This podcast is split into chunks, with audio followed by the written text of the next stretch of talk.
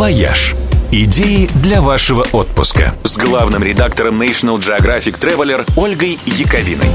Всем привет! Индия – одна из самых ярких стран Азии. Если вам доводилось видеть пару болливудских фильмов, вы наверняка представляете ее себе как страну, где все только и делают, что танцуют. На этой неделе ваши представления будут совсем недалеки от истины. В эти дни вся Индия и правда танцует и поет с утра до вечера, справляя день рождения богини Кали. Фестиваль в ее честь называется «Наваратри», что в переводе с санскрита означает «девять ночей». И длится он именно что девять суток. Индийские города и в обычное время выглядят так, словно в разгаре карнавал. А уж когда случается настоящий праздник, от звуков, красок и запахов здесь просто голова идет кругом. Особенно в Мумбаи, где празднества приобретают прямо-таки эпический размах – честь богини принято наряжаться в особенно яркие одежды и плясать особые танцы – гарба и данди.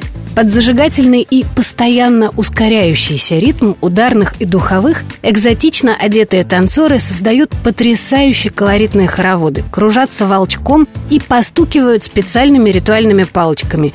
Зрелище это завораживает почище гипноза.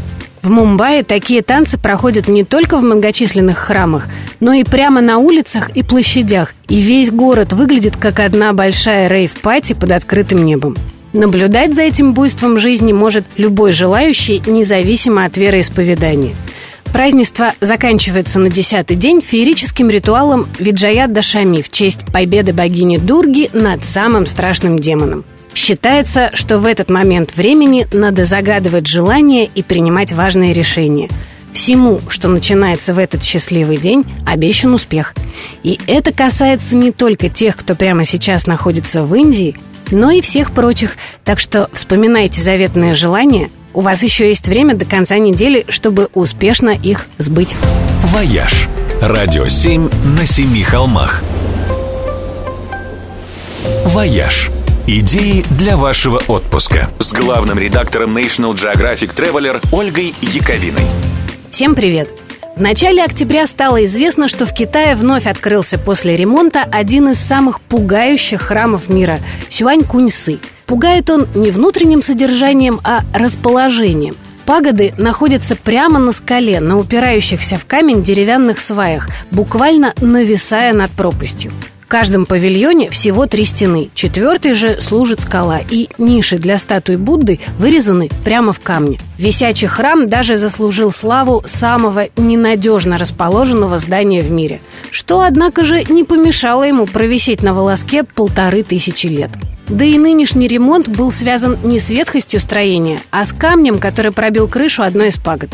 В ходе ремонта строители поставили специальную защиту от камнепадов, так что можно не сомневаться, что в следующие полторы тысячи лет с самым ненадежным зданием все будет в порядке. Надо сказать, Китай вообще отличное место, чтобы прокачать свой навык доверия к разного рода подозрительным конструкциям на большой высоте.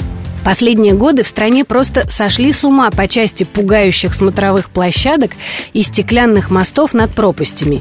Нигде в мире не найти их в таком количестве. В провинции Хуньнань, например, построили самый длинный в мире стеклянный мост – более 400 метров. Стекло настолько прозрачное, что кажется невидимым, так что у осмелившихся по нему пройти полное ощущение, что они ступают по облакам на высоте 300 метров. Самый высокий в мире мост из стекла тоже находится в Китае. Он открылся этой весной в провинции Сычуань. Мост переброшен между двумя горными вершинами на высоте двух километров над уровнем моря. И ущелье под ним такой глубины, что там запросто бы поместился небоскреб в 66 этажей. Острых ощущений добавляет и то, что когда приближаешься к середине, мост начинает раскачиваться.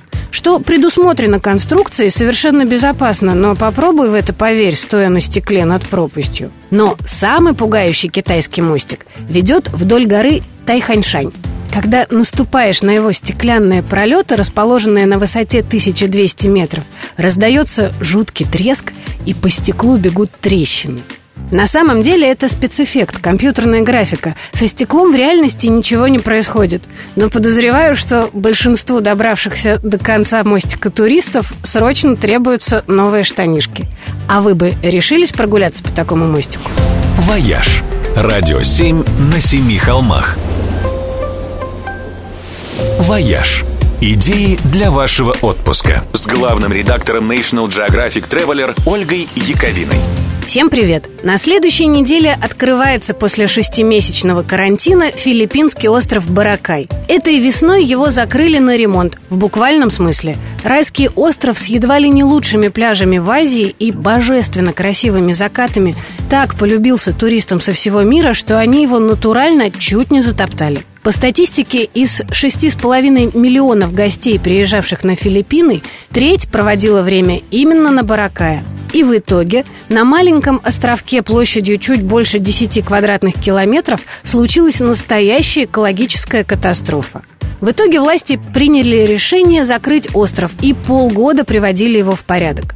В глобальной генеральной уборке принимали участие все местные жители, а также волонтеры со всей страны. Восстановительные работы будут продолжаться до конца следующего года, но первая фаза закончена, и с 26 октября остров снова будет доступен для туристов.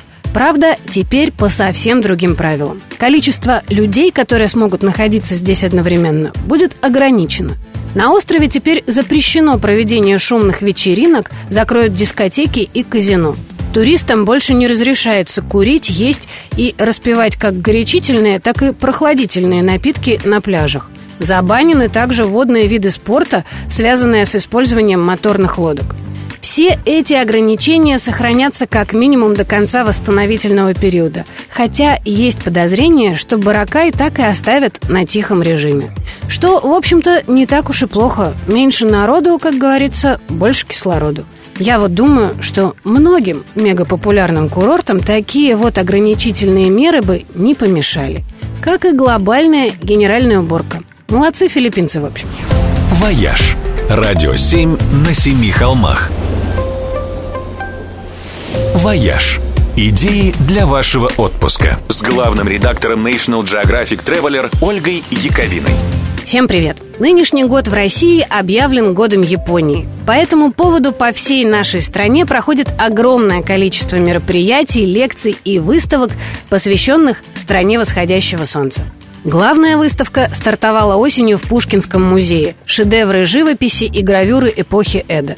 Из 120 представленных работ две обладают статусом «национальное сокровище», 10 имеют статус «особо ценный культурный объект» и 5 «особо ценный предмет искусства». Они крайне редко покидают пределы Японии, и увидеть их – большая удача.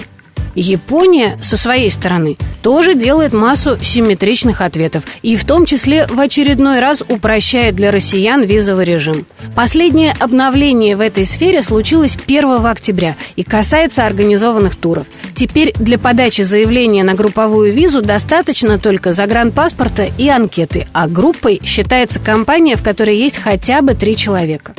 Япония вообще из одной из самых сложных для путешествий стран мира в последние годы превращается в одну из самых приветливых и комфортных. Японская туристическая организация, например, выпустила бесплатное мобильное приложение Japan Official Travel App – в нем представлена обширная информация по всем регионам Японии для иностранных путешественников. Причем не только из официальных, но и из частных ресурсов. В том числе рекомендации по составлению маршрута по популярным и отдаленным регионам страны и навигация. А в Киото такси оснастили гидами-роботами.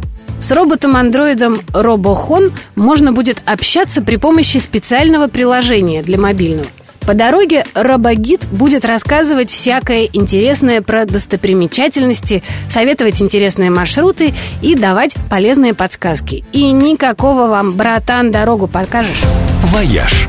Радио 7 на семи холмах.